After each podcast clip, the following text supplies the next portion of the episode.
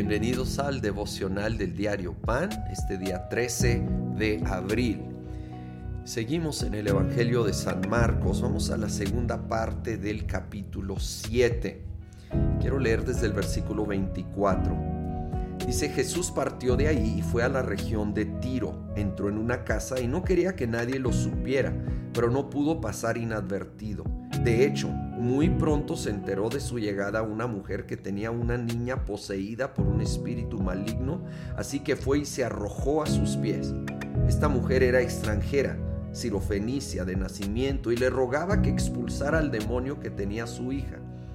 Deja que primero se sacien los hijos, replicó Jesús, porque no está bien quitarles el pan a los hijos y echárselo a los perros. Sí, Señor, respondió la mujer, pero hasta los perros comen debajo de la mesa las migajas que dejan los hijos. Jesús le dijo, por haberme respondido así, puedes irte tranquila, el demonio ha salido de tu hija. Ah, un poco de contexto cultural nos va a ayudar mucho porque suena casi cruel de parte del Señor ah, decirle que no debe de, dar pan a los perros.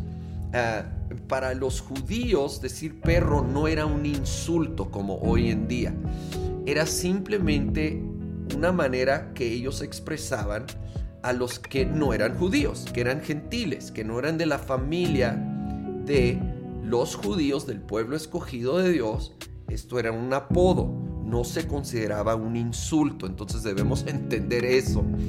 Jesús simplemente está subrayando el hecho de que en ese momento, previo a la cruz, el enfoque principal de Dios era hacia el pueblo judío, su pueblo escogido y su tarea, su misión en su vida terrenal hasta la cruz era enfocado en llevar esta evangelio, buenas nuevas, al pueblo judío en particular, el pueblo escogido de Dios. Pero me encanta eh, eh, cómo revela esto el corazón de Dios, que aunque Él había establecido esta prioridad hacia el pueblo judío, al ver la mujer en su, su fe, su tenacidad, su persistencia, porque ella, en vez de irse ofendida, ella se aferra y dice, da esta respuesta brillante, sí Señor, pero los perros, aunque sea, comen las migajas, usando la analogía de un literal perro.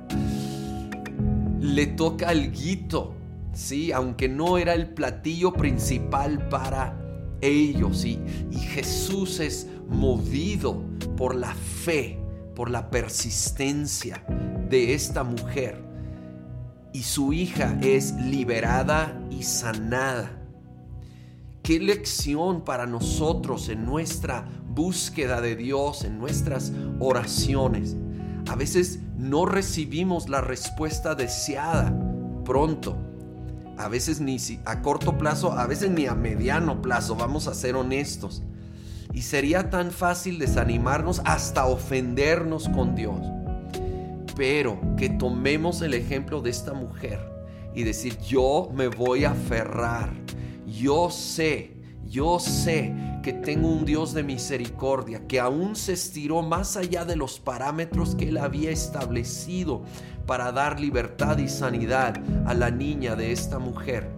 Así que me voy a aferrar y voy a luchar y voy a persistir hasta que llegue ese pan, el pan y más para nosotros que sí somos ya hijos e hijas adoptados en la familia de Dios. El pan es para los hijos. Y eso en este contexto incluye libertad y sanidad. Señor, en este día venimos pidiendo el pan, el pan de libertad y sanidad para nosotros que hemos sido adoptados como hijos e hijas de Dios. Gracias por tu amor. Señor, nos aferramos a tu amor, a tu palabra y tus promesas. Haz tu obra, trae libertad a nuestras vidas y a nuestros seres queridos como vio esta mujer en la vida de su niña que podamos ver en la vida de nuestros seres queridos esa libertad de toda esclavitud del enemigo, esa sanidad de cuerpo y corazón. Lo pedimos todo en el nombre de Cristo Jesús. Amén.